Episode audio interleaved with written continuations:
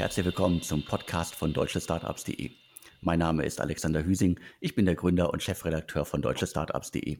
Heute spreche ich mit Philipp Hufmann. Philipp ist einer der Gründer von Helpling, ein Startup, das äh, Putzkräfte vermittelt und zwar schon seit 2014. Wir haben, glaube ich, eine Menge zu erzählen, Philipp, oder? Auf jeden Fall, auf jeden Fall.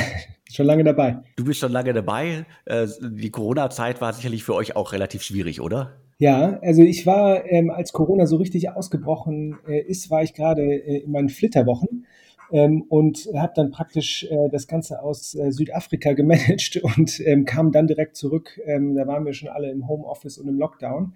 Ähm, also habe gerade noch so einen der letzten Flüge zurück erwischt das war schon eine, eine, besondere Situation. Und für euch als Unternehmen, also ich kann das ja aus privater Sicht und aus Freundes- und äh, Nachbarsicht, also das Erste, was, glaube ich, alle gekündigt haben, erstmal in Anführungsstrichen oder ausgesetzt haben, waren halt die Putzvermittler, also die, die Putzkräfte, die einmal in der Woche, zweimal in der Woche gekommen sind. Das dürfte euch ja auch finanziell relativ hart getroffen haben. Was wir gesehen haben, ist, ähm, dass es erstmal eine Panikreaktion gab also wir haben, ähm, da wir in vielen Ländern unterwegs sind, konnten wir ganz gut ähm, erstmal in Italien beobachten, was so passiert, als es in Italien schon einen stärkeren Ausbruch gab und ähm, haben dann im Endeffekt konnten eigentlich sehen, okay, ähm, wenn, wenn die, ähm, wenn die, äh, ja, die Governments im Endeffekt die ähm, folgende ja, Lockdown-Maßnahmen ergreifen, was dann mit unserem Geschäft passiert.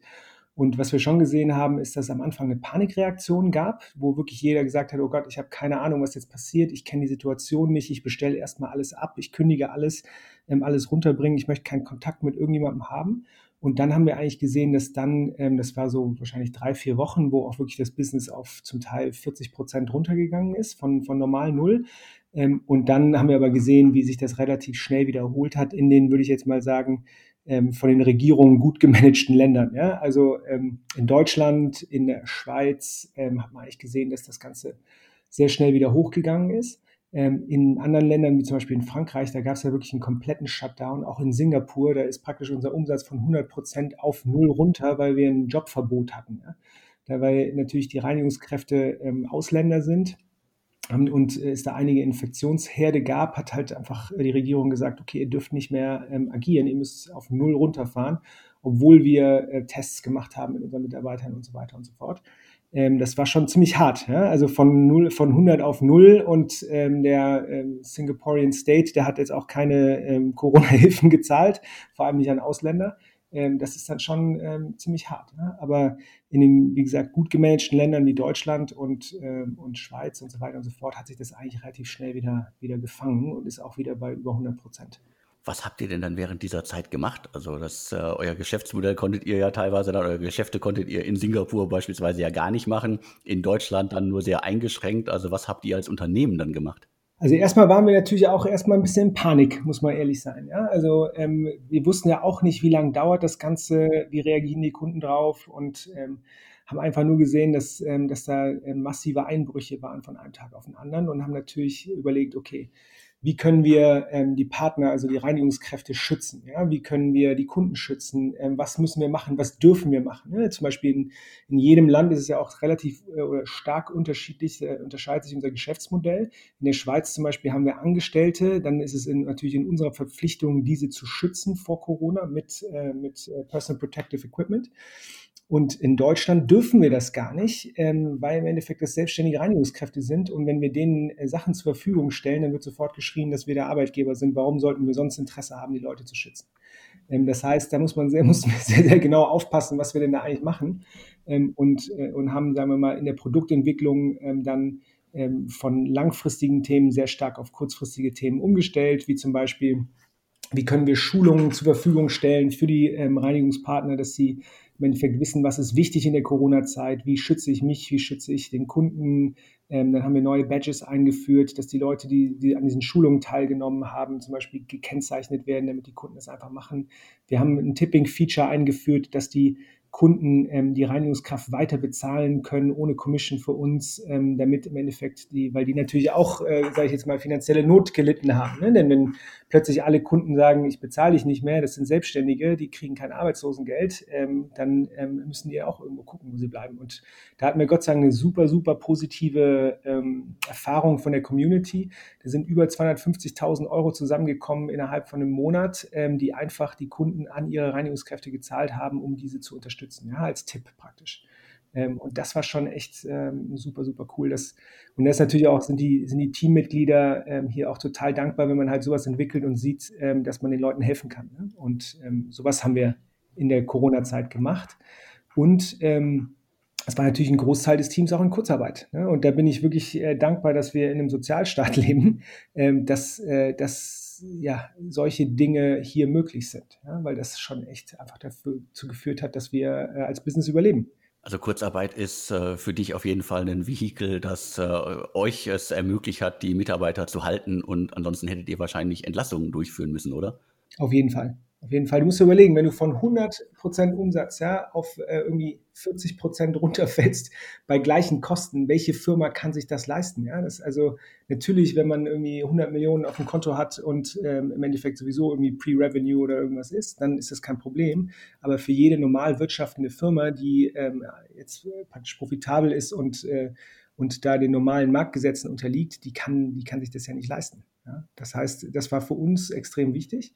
Ähm, und ähm, bei uns ist ja genau der Fall eingetreten. Wir haben ähm, praktisch am Anfang relativ stark von der Kurzarbeit ähm, äh, profitiert und haben dann ähm, relativ schnell aber auch wieder die Kurzarbeit abgebaut und sind jetzt wieder bei auf 100 Prozent äh, auf 100 Prozent äh, ja, normaler Arbeit im Endeffekt. Ja, das heißt, wir haben eigentlich alle Jobs äh, geschützt ähm, und ähm, jetzt sind wir wieder, wieder so weit, dass wir sogar neue Leute einstellen ab nächsten Monat. Wie groß ist euer Team mittlerweile? Also wir sind, ähm, ich würde sagen, 130, 140. Wir waren mal deutlich mehr. Äh, wir waren mal sogar 500 in den Anfangszeiten. Wir sind jetzt so 130 ähm, Leute, die an dem Marktplatz arbeiten. Und wir haben etwa noch in verschiedenen Märkten so 500 bis 600 Reinigungskräfte. Ja, wie, wie ich vorhin schon mal angedeutet habe, ist, wir haben ähm, in, in manchen Märkten betreiben wir andere Modelle und dadurch haben wir in manchen Märkten ähm, eben auch festangestellte Mitarbeiter die reinigen. Das ist ja sozusagen äh, ein, ein Modell, das äh, euer Wettbewerber, den ihr dann auch irgendwann übernommen habt, äh, Book a Tiger ja quasi im Gegensatz zu euch von Anfang an gemacht hat. Und ist das auch ein Überbleibsel aus dieser Übernahme? Zum Teil. Wir haben ähm, 2018 schon das Geschäft ähm, von a Tiger in der Schweiz übernommen und in der Schweiz ähm, sind es äh, Festangestellte, so ungefähr 200. Und dann haben wir in, Frankreich ähm, auch äh, letzten Sommer eine Firma gekauft, die hatte auch so 250 Mitarbeiter ungefähr, ähm, Brick-and-Mortar-Business, also so eine klassische Reinigungsfirma im Endeffekt. Ähm, und dann haben wir noch, äh, so sage ich jetzt mal so ein bisschen äh, verteilt über verschiedene Länder noch, äh, noch ein paar ähm, Mitarbeiter. Ja, aber das sind so die großen Cluster, also in Frankreich und in, ähm, und in der Schweiz.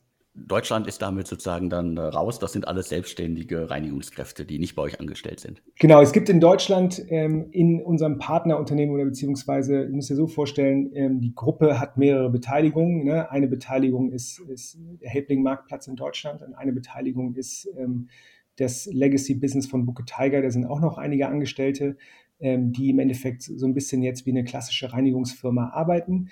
Ähm, in Deutschland, wie gesagt, ist das ein äh, ist das ein Überbleibsel aus der Übernahme. Du hast es angesprochen, also ihr habt äh, nicht nur Buke Tiger in mehreren Schritten übernommen, ihr habt noch andere auch übernommen. Also ist das, äh, war das im Nachhinein ein, ein Schritt, der sich gelohnt hat, äh, diese Übernahmen zu machen? Ich würde sagen, sehr differenziert, ähm, welche Übernahmen. Ne? Wir haben ähm, sehr früh angefangen, Firmen zu kaufen. Schon 2014 ähm, haben wir Clean Agents gekauft. Ähm, am, am, Weihnachtstag, weiß ich noch, saß ich äh, ähm, beim Notar ähm, und haben dann ähm, auch einen sehr großen Zukauf gemacht in England äh, mit Hessel. Und das sehr, sehr früh, würde ich jetzt mal sagen, in, unserer, in unserem Lebenszyklus als Firma. Und das ist schon schwierig, muss ich jetzt mal mit dem, sagen wir mal, mit dem äh, Vorteil der, äh, der weiteren Jahre, die jetzt vergangen sind, ähm, ist das natürlich unglaublich schwierig, so eine Post-Merger-Integration ähm, hinzubekommen, wenn man erstens selbst super jung und unerfahren ist, was ich damals natürlich war, ich immer noch bin, aber ähm, damals natürlich war und in einem, sagen wir mal, sich schnell ändernden Marktumfeld und einem nicht ganz klar äh, bewiesenen Product Market Fit ähm, größere Zukäufe zu machen, ist natürlich hochrisikoreich. Was wir jetzt in, in den letzten Jahren gemacht haben, waren eher also wir haben ein, zwei Tuck-ins gemacht, also praktisch in unser bestehendes Geschäftsmodell einfach Umsatz dazu gekauft, äh, beziehungsweise dann Bottomline, weil wir ähm, ja die ganze Technologie und, ähm, und die ganzen Funktionen alles schon haben und jeder weitere Umsatz dann ähm, relativ stark zur Steigerung des EBITDAs führt. Ähm, und wir haben jetzt ähm, mit, mit Tiger Facilities, was wir ähm, gerade erst praktisch abgeschlossen haben vor ein paar Monaten, ähm, haben wir nochmal ein neues Geschäftsmodell hinzugekauft. Ja? Und ähm, das mit, ähm, mit B2B im Endeffekt. Ähm, und das hat sich für uns ehrlich gesagt als ähm, sehr gut erwiesen, wenn wir ähm, ja einfach ein bisschen Reife als Firma haben, ganz klare Prozesse, ein starkes Finance-Team, also ein, ein gutes Marketing-Team, einfach eine solide Firma, und dann können wir Zukäufe ganz gut meistern. Als wir ganz früh dabei waren, wenn man selbst noch so im Flux ist, ist es ziemlich schwer, das erfolgreich zu machen. Du hast es gerade angesprochen. Also ihr seid seit 2014 unterwegs. Damals gab es ja so einen richtigen äh, Hype um das Thema Putzvermittlung. Sicherlich auch durch das äh, Vorbild Homejoy auf, äh, ausgelöst. Die gibt es mittlerweile ja gar nicht mehr. Ihr habt auch irgendwie sehr viele äh, Höhen, aber auch sehr viele Tiefen durchgemacht. Also sicherlich stand das Unternehmen da auch mehrmals auf der, auf der Kippe. Habt aber insgesamt ja von äh, diversen Investoren äh, sehr viel Geld eingesammelt.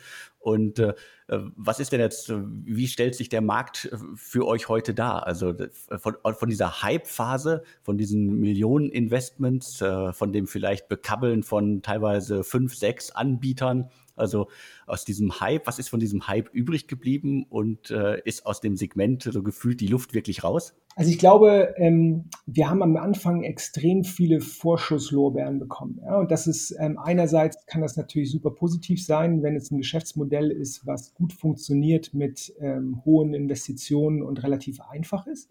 Ich glaube, in unserem Fall haben wir alle unterschätzt, wie komplex es doch ist, halt ein Matching hinzubekommen zwischen zwei Personen, also einem Haushalt auf der einen Seite, der seine persönlichen Präferenzen hat und ein Mensch ist, und auf der anderen Seite eine Reinigungskraft. Ähm, und das eben auf Postleitzahlenebene und das immer wieder und dass es Churn auf beiden Seiten gibt und ähm, dass es dann doch nicht so einfach ist, weil halt ständig irgendwelche Sachen sich verschieben und so weiter. Ich glaube, das haben wir alle massiv unterschätzt.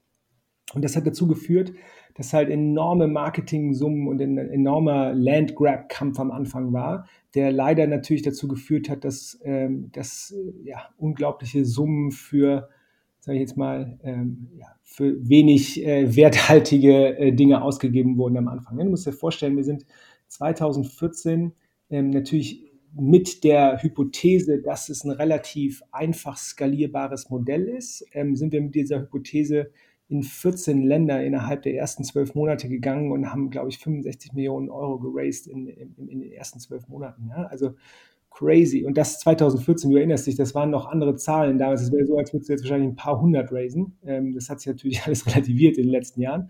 Aber das war schon, äh, schon, schon sehr aggressiv und wir waren 500 Leute mit 14 Büros, 14 Länder und so weiter. Also crazy. Ähm, Im Endeffekt ähm, hat das dazu geführt, dass du dann äh, die Fehler ähm, oder diesen Product Market Fit Suche, die du machst, ähm, dass du die 14 Mal machen musst und ähm, dann anstatt praktisch, wenn du das erste Land gelauncht hast, anstatt dort äh, praktisch äh, weiter zu investieren und deine Learnings umzusetzen, ähm, deine Zeit darauf verwendest, das nächste Land zu launchen ja? und dann eben alle Fehler massiv potenzierst. Ja? Ähm, das kann funktionieren, wenn du ähm, ein Unlimited Funding Market hast und wenn das Modell nicht allzu komplex ist, also du nicht so wahnsinnig viele Iterationen brauchst, um diesen Product Market Fit herzustellen. Ähm, aber mit einem komplexen Modell, wie wir es fahren, ähm, ist es ähm, und auch regulatorisch extrem komplexen Modell in den ganzen Ländern, ähm, ist es, äh, sagen wir mal, schwierig. Ja? Der Hype, würde ich sagen, ähm, ist auf jeden Fall raus. Homejoy, wie du gesagt hast, ist pleite gegangen. Und zwar auch ziemlich äh, mit Vollgas vor die Wand. Ich glaube, die haben am Ende irgendwie einen Scheck für zwei Millionen Euro pro Monat von Google ausgehändigt bekommen, um ihre Schulden da immer zu bezahlen. Da haben wir jetzt noch irgendwelche ähm, Nachbeben. Ähm, Handy, ähm, der andere Konkurrent aus den USA, der nicht nach Europa oder nur nach England gekommen ist, der wurde verkauft an ein großen börsennotiertes Unternehmen, Angie's List ähm, oder Angie Home Service, also hochprofitabler Player aus den USA. Ähm, und es gibt weltweit schon einige, die, ähm, die auch gerade weiter an dem Markt arbeiten. Also ich glaube, ähm, es gibt noch keinen, der es wirklich richtig gelöst hat, aber alle glauben weiterhin, okay, das ist ein gigantischer Markt, denn irgendeiner wird es cracken und dann wird der Hype auch wieder zurückkommen, wenn im Endeffekt genau das richtige Modell gefunden ist. Also ich kann mir vorstellen, dass äh, wenn man irgendwie so schnell wächst, also du hast es angesprochen, 14 äh, Länder, 500 Mitarbeiter und man dann irgendwann feststellt, so, äh, wir müssen jetzt hier irgendwie eine Vollbremsung einlegen und das habt ihr ja gemacht und von 500 auf, sage ich jetzt mal, 100 Mitarbeiter runter. Also wie motiviert man sich selbst da noch und wie motiviert man das Team, das dann vielleicht, sag ich mal in Anführungsstrichen, der Rest des Unternehmens ist? Wie motiviert man die Mitarbeiter dann noch? Das ist super hart, ne? Also äh, ich glaube, das kann man gar nicht beschönigen. Also die, ähm, wir haben damals, wir sind glaube ich von 500 auf 250 runtergegangen im ersten Schritt oder vielleicht auf 200 und das war ähm, also unfassbar schwierig, natürlich in der Anbahnung, in den Einzelschicksalen, in, ähm, in natürlich auch der, wie man sich so selbst ähm, auch ein bisschen sieht, so persönliche Failure, ne? dass man ähm, die Leute entlassen muss, weil man natürlich als Unternehmer sich auch immer persönlich ähm, ja, verantwortlich fühlt für das Wohlergehen ähm, der Mitarbeiter ne? und ähm, die eigene Vision beschneiden und, und so weiter und so fort. Also unglaublich schwierig. Ähm, ich glaube, ähm, es war trotzdem oder es ist extrem wichtig und richtig, sowas machen zu können, denn es ist komplett normal, glaube ich, und das sehe ich auch als, äh, aus meiner Business Angel Aktivität und es ist ja auch nicht die erste Firma, die ich gegründet habe, dass es eigentlich komplett normal ist, dass man mal ein bisschen rumpivotet ähm, und die wenigsten Firmen im Endeffekt direkt von Anfang an alles eins zu eins treffen und äh, ähm, dann äh, unfassbar wachsen und äh, bis zum Börsengang keine Probleme auftreten, sondern ich glaube, ähm, Unternehmer sein heißt eben auch leiden und heißt ähm, anpassbar sein und sich äh, an situ geänderte Situationen und auch geänderte, also wenn halt eine Hypothese nicht eintritt, muss man halt darauf reagieren. Ne? Und da darf man keine Angst vor haben, auch egal wie schmerzhaft das ist. Ähm, und für die Motivation, die du angesprochen hast, ist natürlich extrem hart. Ja? Keiner hat Bock. Ähm, erstens natürlich, äh, ne, ich sag mal so, ähm, sehen die Leute es natürlich dann erstmal als ein bisschen Failure, wenn du so viele Leute rausnehmen musst. Ähm, und dann wieder ähm, zu einer Motivation zurückzufinden. Ich glaube, das dauert äh, easy ein halbes Jahr oder länger, bis, bis die Firma sowas ablegt. Ja? Ähm, und ähm, aber ich glaube, dass, dass es geht, dass man es ablegen kann und dass man ähm, ja, auch wieder zum Erfolg zurückfinden kann. Ja? Es gibt genug Beispiele von Firmen, die äh, mal zwischenzeitlich nicht so gut gelaufen sind und dann äh, durch die Decke gegangen sind. Ne? Guck dir Disney an, die in ihrer 100-jährigen Geschichte wahrscheinlich fünfmal vorm Ausstanden und jetzt wieder ähm, gigantisch weit nach vorne gekommen sind. Ja, also ich glaube, Anpassbarkeit ähm, und das im Team zu leben, dass das nicht der Weltuntergang ist, wenn es halt äh, mal nicht funktioniert hat, ähm, sondern dass man dann eben äh, ja, ähm, cut your losses und äh, weiter. Ja? Ähm, glaube ich, extrem wichtig welche Rolle spielen denn eigentlich Investoren bei solchen Maßnahmen? Also ist das dann von den Investoren, die sagen, äh, hier, hört mal auf, ihr müsst jetzt hier so einen richtigen äh, Vollbremse machen oder ist das äh, von euch, von, aus dem Gründerteam im Grunde gekommen? Ohne den Buy-in der Gründer geht sowas nicht. Ne? Ich glaube, die Investoren ähm, oder aus, dem, aus meiner Erfahrung sind die Investoren immer sehr stark beratend tätig, aber wenige Investoren werden dir genau sagen, was zu tun ist. Ja, sondern die werden sagen, guck mal hier, ähm, ne, wie, wie soll das so weitergehen oder folgende Dinge sind nicht eingetreten, ne, was, ähm, was können wir jetzt da machen, um im Endeffekt die Sicherheit der Firma zu garantieren und so weiter und so fort. Also die stellen die richtigen Fragen, um den Gedankenprozess zu starten. Aber ich glaube, wenn man darauf wartet, dass die Investoren einem sagen, was zu tun ist, dann, ähm, dann passt das nicht und dann ist man auch falsch. Ja? Also ich glaube, die meisten Investoren, die ich jetzt kennengelernt habe, ist die, die beraten und beraten auch gut und stellen die richtigen Fragen. Aber man muss da schon sehr stark selbst im Driver's Seat sein und sagen, okay,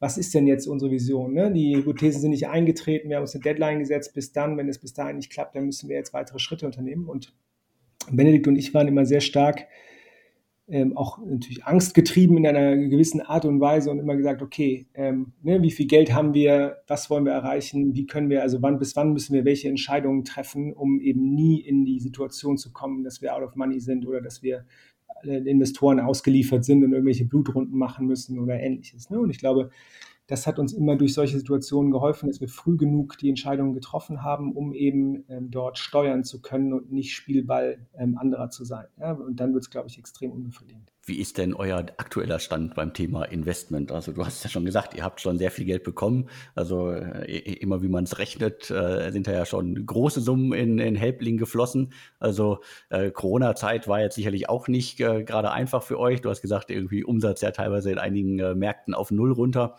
Also wo steht ihr gerade finanziell und in Hinsicht auf weitere Investmentrunden? Also wir stehen sehr gut da, wir sind ähm, profitabel, ähm, auch auf Gesamtjahressicht. Ähm, also wir müssen uns eigentlich, äh, wir haben uns, sagen wir mal so, unabhängig gemacht von, von weiterem Investment äh, und ähm, haben auch ein gutes gefülltes Bankkonto, sodass wenn wir Opportunitäten sehen, also wir eigentlich nie cash-constrained sind. Ja? Das, äh, also da haben wir uns äh, eine sehr angenehme Position erarbeitet über die letzten Jahre, dass wir, ähm, dass wir da sehr frei agieren können. Ja? Und ähm, genau, das, also eigentlich stehen wir sehr gut da, besser als je zuvor, würde ich sagen. Du hattest es gerade einmal kurz angesprochen. Ich glaube, wir hatten äh, deinen Mitgründer Benedikt Franke ansonsten noch gar nicht erwähnt. Also ihr habt das ursprünglich mal zusammen äh, gegründet. Äh, Benedikt ist inzwischen aber ausgestiegen, äh, hat jetzt gerade äh, Planetly gegründet. Das heißt, äh, zuletzt hat sich auch für dich massiv was verändert, weil dein jahrelanger Sparingspartner im Grunde nicht mehr an Bord ist. Ja, auch fast zehn Jahre äh, ich Benedikt zusammen gegründet. Das ist auch schon die zweite Firma gewesen. Also ähm, wir sind natürlich noch ähm, super eng verbunden und äh, wir telefonieren mehrfach die Woche und ähm, er ist natürlich auch immer noch gedanklich stark eingebunden und also in den strategischen Themen, wie es bei uns weitergeht. Ähm, und ähm, er ist immer noch der Sparringspartner, ähm, den ja, vielleicht nicht mehr ganz so stark im Operativen natürlich, aber eben im, im Strategischen. und hat natürlich äh, einen unfassbar guten Blick auf die Firma und jetzt eben auch so ein bisschen mehr einen externen Blick, was super ist, um äh, mir da immer wieder den Spiegel vorzuhalten. Das ist also ähm, wirklich fantastisch.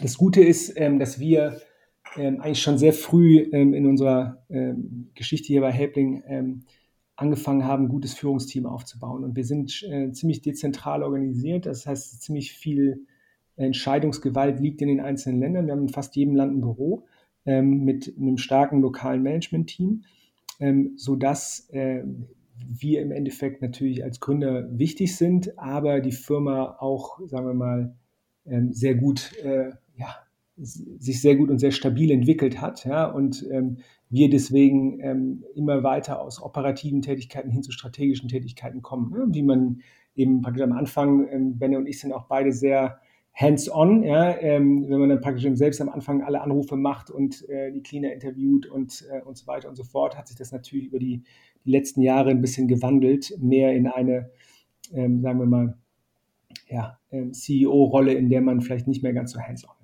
wenn man sich eure aktuelle Liste anguckt an Ländern, in denen ihr unterwegs seid, dann äh, liest sich das so ein bisschen wahrscheinlich aus der Historie bedingt, äh, dass ihr viel mal gemacht habt. Also Vereinigte Arabische Emirate, Australien, Deutschland, Frankreich, Niederlande, Italien, Singapur dann dazwischen, äh, UK, Irland und äh, Schweiz. Also äh, warum diese doch auf, den Aus, auf der Außensicht her doch äh, skurrile Auswahl an Ländern, in denen ihr aktiv seid?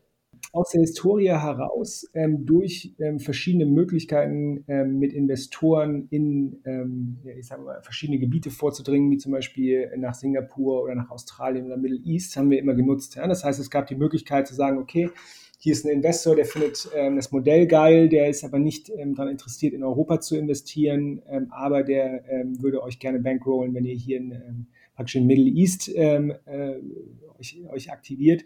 Und haben halt gesagt, ja, machen wir, klingt gut, ähm, können wir, also, ne, wir haben äh, da genug Selbstvertrauen gehabt, um praktisch zu sagen, okay, let's do it. Ja. Und ähm, man muss ehrlich sein, es hat sich auch sehr gut entwickelt in, in einigen dieser Länder. Also ähm, Singapur ist ein absoluter Bombenmarkt zum Beispiel, ist wahrscheinlich unser zweitbester Markt nach Deutschland ähm, und entwickelt sich extrem gut, ist ein Innovation Leader ähm, und ähm, super, super spannender Markt. Und auch ähm, ich finde gerade äh, mit einem Fuß so ein bisschen in Asien drin zu sein und deren ganz anderes Internetverhalten ähm, wahrzunehmen, ist auch immer relativ erfrischend. Ähm, dann für, ähm, was hier so zum Beispiel in Italien passiert, ja, die dann doch noch ziemlich weit hinten sind mit äh, Online-Adaptation und so weiter.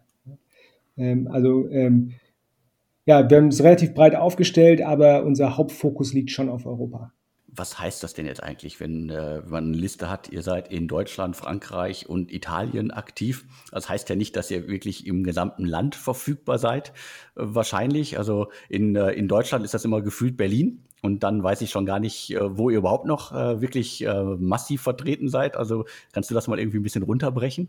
Also wir sind schon ähm, natürlich in Deutschland schon in den großen Städten stark vertreten. Ne? Also Hamburg, München, Köln ähm, und so weiter sind wir schon stark vertreten.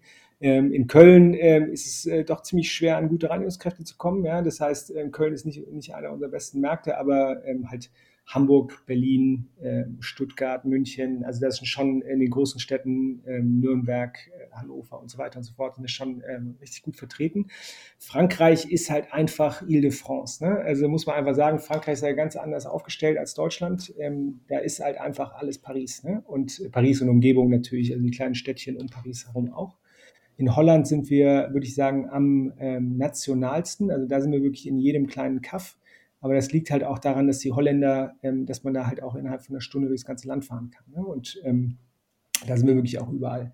In England äh, würde ich sagen, sehr stark auf London und Manchester ähm, und Birmingham fixiert. Ähm, in, in, in Irland eigentlich Cork und, äh, und Dublin.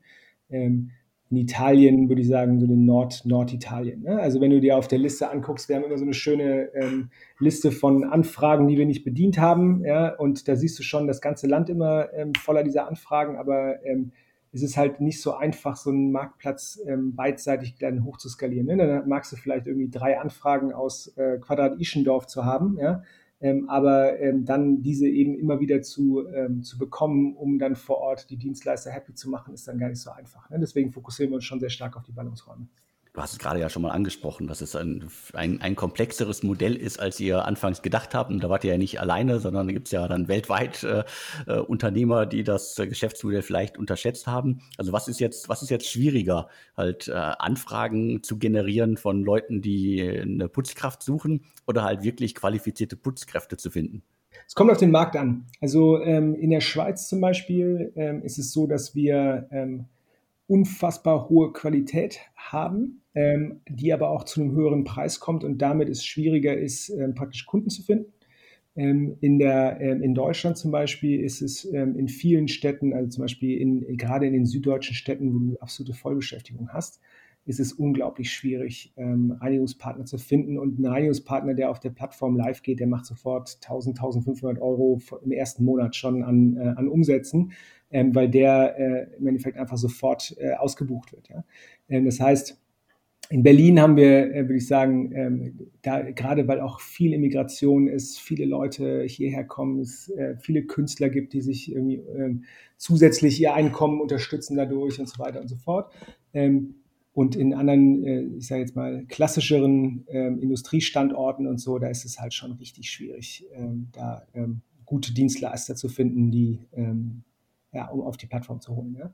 Ähm, wir sehen jetzt aber schon ähm, durch Corona, gerade in, in Ländern wie, wie Holland und England, dass da schon an der Arbeitslosigkeit irgendwie ein bisschen was zugelegt hat. auch wir haben jetzt es ist dann auf der einen Seite interessant, auf der anderen Seite natürlich auch ähm, für die Leute nicht so cool. Ähm, wir haben jetzt viele Stewardessen von KLM zum Beispiel. Natürlich hat KLM mega hart getroffen in der Krise, ähm, die, die sich dann eben als äh, Reinigungsdienstleister auf der Plattform anmelden. Ne? Und das ist natürlich für uns Top Supply, ähm, die ähm, im Endeffekt ähm, dann mit ja, Videos und Ähnlichem weiter ausgebildet werden können und, und können dann einen super Job machen über die Plattform. Auf der anderen Seite gibt es natürlich auch äh, viele Menschen, die durch die Corona-Krise vielleicht auch ihren Job verloren haben und äh, weniger Geld haben durch Kurzarbeit oder durch andere Sachen jetzt in, in Deutschland, dass auf der Kundenseite ja vielleicht auch einiges bei euch wegbrechen könnte. Und dementsprechend, äh, wie, wie bereitet ihr euch jetzt auf den Rest des Jahres vor und was sind so eure Planungen für die kommenden Monate? Das Gute an einem Marktplatz ist ja eigentlich, es, ist, es funktioniert nicht ganz eins zu eins so, weil immer ein, ein, Delay da drin ist, aber du hast es schon so und das sehen wir in, in einigen Regionen, dass du schon eine Preisadjustment hast. Ja, das heißt, wir haben schon ganz klar gesehen, über die letzten drei, vier Jahre ist der Preis für eine Reinigungsstunde in Berlin, in allen deutschen Städten massiv gestiegen.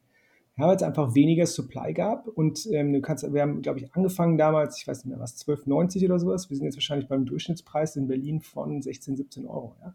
Ähm, und ähm, was du dann wahrscheinlich eher wieder sehen wirst, ist, dass, dass der Preis wieder ein bisschen sinken wird. Ja? Wenn einfach wieder mehr Supply da ist, ähm, und, ähm, und weniger Demand, ähm, dann äh, muss halt der, äh, der Preis auf der Reinigungskräfteseite wieder sinken, beziehungsweise äh, wird automatisch sinken.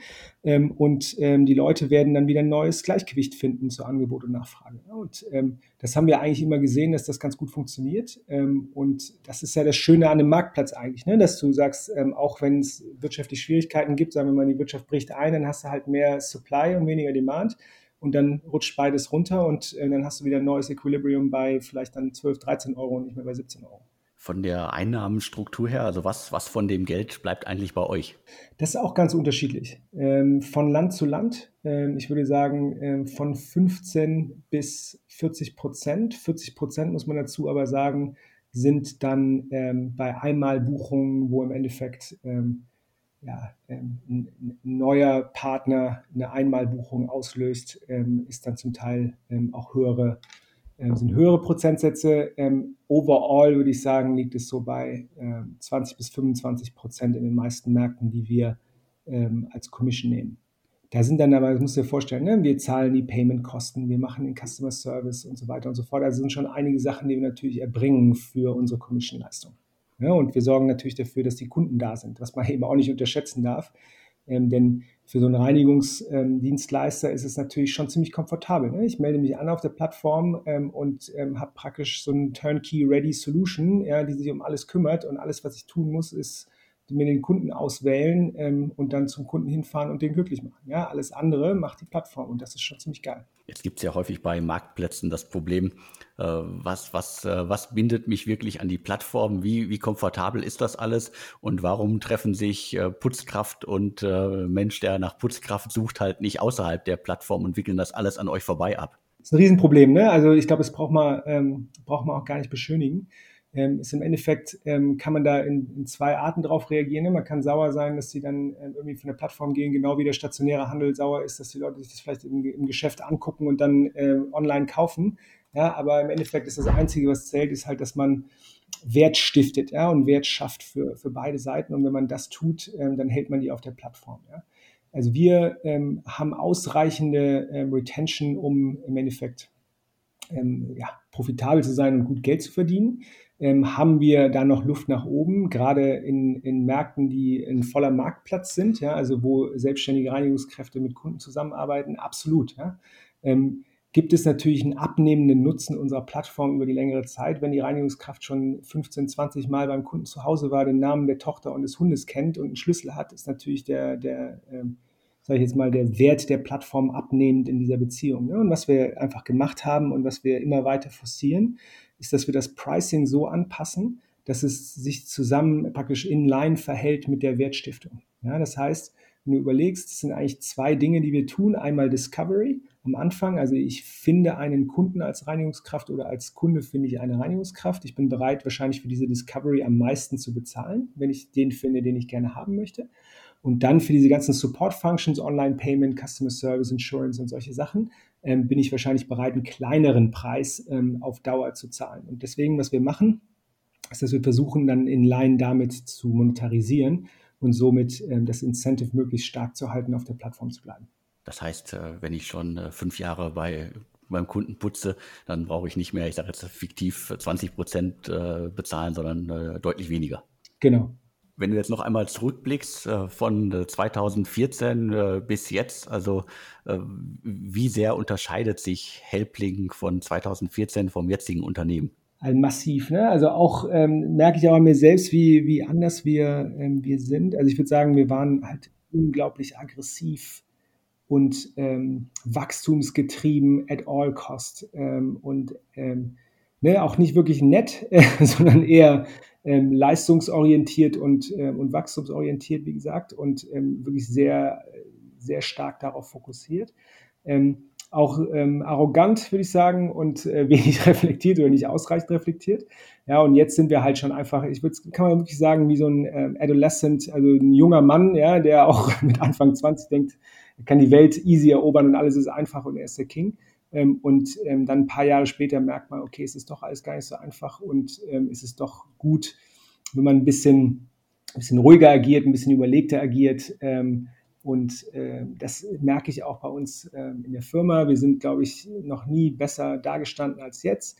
wir haben ein super geiles Team, was langfristig aufgestellt ist, äh, mit Leuten, die sich für sich oder sich gegenseitig interessieren, ja, die dafür sorgen, dass man eine gute Work-Life-Balance hat, dass man an Dingen arbeitet, ähm, die einen langfristig nach vorne bringen, ja, dass man sich ums Team kümmert, dass man den Menschen sieht, dass man aber gleichzeitig auch ähm, Hochleistung fordert ne, und ähm, jeder hier ähm, sein Bestes gibt und uns, uns unsere Vision nach vorne bringt. Und ich glaube, ähm, das hat sich schon sehr stark verändert glaube auch Profitabilitätsfokus ist sehr, ähm, ist sehr positiv ähm, für ein Unternehmen, gerade wenn es aus dieser High-Growth-Environment kommt, ab und zu mal diesen Profitabilitätsfokus einzubauen, um, zu, um sich ein bisschen an der Realität äh, auszurichten.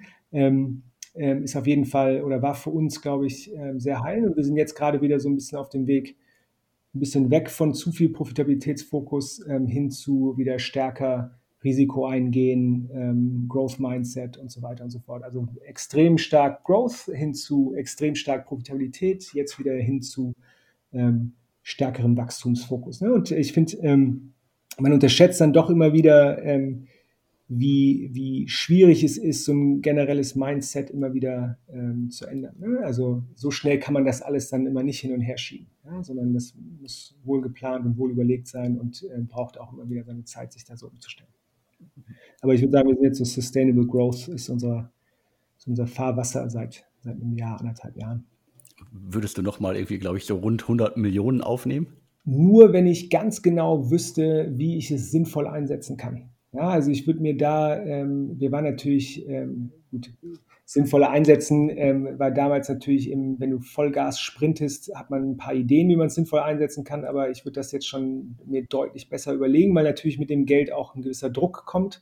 Erwartungen von Investoren, Erwartungen an Exitpreise, Erwartungen an Wachstum, Erwartungen an, an viele Dinge. Ähm, und ich würde mir schon sehr, sehr genau überlegen, ähm, erstens, von wem ich das Geld nehme und wie viel und ähm, was ich damit mache und ob es auch wirklich uns dabei hilft, unsere Ziele zu erreichen oder nicht. Ihr beschreibt euch ja selber immer so ein bisschen als Dienstleister für haushaltsnahe Dienstleistungen. Äh, und äh, der Fokus ist aber immer noch ganz klar auf, äh, auf Putzen. Also auch die Website ist immer noch ganz klar auf Putzen ausgerichtet. Ich glaube, nur ganz weiter unten irgendwo auf der Website findet man dann irgendwie noch sowas wie Katzensitter und sonst was. Also ist das jetzt endlich ein Modell, das ihr ausweitet oder geht es weiter ganz klar auf die Putzvermittlung? Nein, also wir gehen jetzt wieder schon stärker drauf. Es ist ähm, es ist natürlich immer wieder die Überlegung, ne? du hast ähm, ein Modell, was schon gut funktioniert, was eine signifikante Größe hat und wenn du da halt immer noch 10, 20 Prozent rausholst, ist halt relativ risikolos, ähm, da seine Ressourcen zu äh, investieren. Und äh, für uns ist halt immer, deswegen haben wir immer wieder diesen Punkt hinausgezögert ähm, und haben gesagt, okay, wir haben noch so viel Musik in dem Bereich, dass wir da relativ risikolos weiter vorankommen. Was wir jetzt schon sehen, ist, dass wir die nächsten Schritte machen wollen. Also wir wachsen immer noch gut in dem anderen Bereich, aber wir sehen jetzt schon, ähm, dass es uns extrem in den Fingern juckt, ähm, da jetzt weitere Product Market Fit äh, Dinge zu tun. Und wir werden das aber deutlich langsamer machen, als wir es damals beim bei unserem ersten Versuch, würde ich jetzt mal so sagen, 2016 haben wir ja schon mal so ein bisschen rumgespielt mit, mit einigen Verticals. Wir machen das jetzt deutlich langsamer, wir machen es ähm, besser recherchiert, besser überlegt und viel mehr fokussiert auf geile Erfahrungen und weniger auf äh, direkte Umsätze, ja, sondern wirklich, wie können wir Kunde und äh, Dienstleister eine richtig geile Erfahrung geben, damit die weiter buchen und ähm, wie können wir dieses Cross-Selling ähm, zwischen Reinigung und äh, anderen ähm, Bereichen ähm, verstärken. Ja? Also da, da werden wir auf jeden Fall in den nächsten ähm, Monaten und Jahren sehr viel Zeit investieren. Und beim, beim Thema Mitarbeiter, also setzt ihr da weiter auf das, äh, sag jetzt mal, wilde Modell, dass in einigen äh, Ländern halt die äh, Putzkräfte bei euch angestellt sind, in Deutschland beispielsweise fast gar nicht, außer halt im, im, beim B2B, was ja auch durch die Übernahme gekommen ist. Weil da gibt's ja durchaus immer wieder Diskussionspunkte darüber. Also gerade heute noch Delivery Hero, die halt weltweit aktiv sind und ähm, immer so als Ausbeuter der Fahrer äh, gelten. Und äh, bei euch gab es ja auch schon in der Vergangenheit oftmals Berichte, dass halt irgendwie die, die Putzkräfte, die bei euch halt als Selbstständige sind, im Grunde quasi, dass das moderne Sklaverei wäre, in Anführungsstrichen. Also da gibt's ja, wie gesagt, da gibt's ja durchaus Kritikpunkte, die man, äh, die man benennen kann. Aber was ist da so langfristig eure Strategie? Wir als Firma sind extrem hinterher ähm, und ähm, haben hier interne Schulungen und alles Mögliche, um in Deutschland eben sicherzustellen, dass es eben nicht unsere Angestellten sind, sondern dass wir eben die Leute auch wirklich so behandeln wie selbstständige Dienstleister, die sie auch sind. Ja, das heißt, da sind wir schon sehr vorsichtig und sehr klar, in, in unserer Abgrenzung zu einem Uber oder Ähnlichen, dass wir sehr, sehr, sehr klar auf die Kriterien achten, was ähm, dafür sorgt, dass jemand selbstständig ist oder nicht selbstständig ist. In, in anderen Märkten es ist, also es ist schon einfach eine Überlegung immer zwischen Kontrolle, ähm, die man über die Leute hat, ähm, Qualität, die damit einher ähm, kommt ähm, und ähm, Wachstumsmöglichkeiten ähm, und Preis und Governmental Subsidies. Ich gebe dir mal ein Beispiel. In Frankreich zum Beispiel ähm, ist, die, ist der französische Staat sehr stark hinterher, den Schwarzmarkt zu bekämpfen. Und ähm, wenn man im Endeffekt ähm, eine Rechnung einreichen kann von einer professionellen Reinigungsfirma, kriegt man 50 Prozent dieser Rechnung erstattet von seiner Steuer. Was natürlich genial ist und was dafür sorgt, dass die Leute viel entspannter sind beim Pricing ähm, und die Leute angestellt sein können und damit die Qualität deutlich höher ist, weil die Leute geschult werden können und ähm, das Modell eigentlich sehr gut funktioniert. Denn mehrere Firmen sind, die hunderte von Millionen von Umsatz machen, tausende von Mitarbeitern haben und so weiter und so fort. Ja, und ähm, in solchen Märkten werden wir natürlich weitermachen ähm, in, in den Modellen, ähm, wie man Geld verdienen kann. Ja? Und ähm, unser Interesse ist natürlich daran, ähm, möglichst gute Kundenerfahrungen und möglichst gute ähm, Partnererfahrungen ähm, zu ähm, erzeugen. Ähm, und ähm, in jedem Markt ist das Modell eben leicht anders. Ja. Hast du noch aus äh, sechs Jahren äh, Helpling ein wirklich ganz großes Learning für unsere Hörerinnen und Hörer? Ein großes Learning. ich glaube, ja, ich glaube, was für uns einfach, oder was für mich persönlich einfach ein Riesen-Learning ist, ist, dass gerade, weil du es vorhin gesagt hattest, ähm, 2015 zum Beispiel waren wir, oder 2014, 15 waren wir eine absolute Hype-Company. Jeder will mit dir reden, jeder äh, findet dich geil, äh, du kriegst jedes Meeting, jeder Investor will dabei sein und so weiter und so fort. Und wie schnell sowas kippen kann, ähm, das äh, ist auf jeden Fall ein Learning, was, äh, was danach äh, auch sehr stark unser Verhalten geprägt hat, dass wir eben immer gesagt haben, okay, es ist nicht immer, sind nicht immer gute Zeiten, ja, und viele der Firmen, die vielleicht äh, so 2014 und später gegründet wurden, die immer easy access to funding hatten ähm, und nie eine Krise erlebt haben, ähm, dass man äh, sich da nochmal ähm, vielleicht aus der Traumwelt verabschiedet und sagt, okay, es kann auch ganz anders sein und wenn es ganz anders kommt, kommt es innerhalb von einer Minute und plötzlich geht niemand mehr ans Telefon. Ne? Und ich glaube, dass man äh, das auch mal miterlebt hat, ist, äh, ist äh, sehr heilend ähm, und sehr komplementierend als Gründer, ähm, dass, man, ähm, so, dass man das mal erlebt hat und damit eben sein Verhalten dann auch ein bisschen anpassen kann in die Zukunft. Ne? Das ist jetzt Gott sei Dank nicht mehr so, aber ähm, dass man sowas mal erlebt hat. Ne? Kann ich mir lieber vorstellen, dass das äh, eine, eine deutliche Veränderung ist. Und ähm, das sind dann, glaube ich, die Hochphasen und Tiefphasen, die man als Startup dann vielleicht durchmachen muss. Äh, und äh, wenn am Ende des Tages äh, die Geschichte ja wie bei euch äh, als profitables Unternehmen dann gut ausgeht, dann äh, ist ja dann trotzdem irgendwo, kann man ja trotzdem einen Haken hintermachen. Auf jeden Fall, auf jeden Fall. Ich bin soweit erstmal durch mit meinen Fragen. Gibt es noch etwas, was dir wirklich wichtig ist? Ja, ich glaube, ähm, was, ähm, was für mich wichtig ist, ist, wir haben, ähm, wie gesagt, ähm, Tiger Facility Services gekauft ähm, vor, vor ein paar Monaten und ähm, investieren da gerade enorm viel in Technologie und Qualität.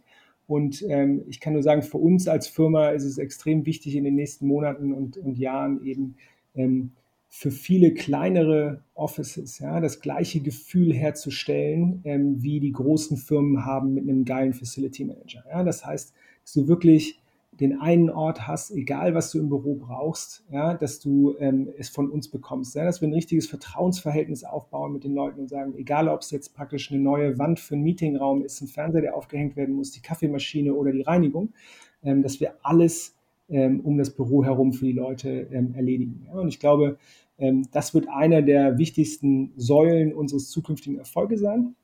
Und wie gesagt, da investieren wir gerade ähm, total viel in Qualität. Und jeder, der da gerne mehr erfahren möchte oder auch gerne mal Sachen ausprobieren möchte, kann mir gerne einfach at philipp ähm, at helpling.com eine E-Mail schreiben und ähm, ich würde da sehr gerne dann ähm, mal Trials äh, ausprobieren oder wer mal eine Kaffeemaschine von uns haben möchte und ausprobieren möchte oder wer, äh, wer das Büro mal von uns gereinigt haben möchte, ähm, dem äh, würde ich da sehr gerne keinen Voucher, aber im Endeffekt meine Probereinigung geben.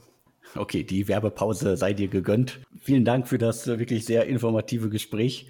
Wir hören und sehen uns dann hoffentlich auch bald wieder. Und mir bleibt jetzt nur noch zu sagen und tschüss. Tschüss.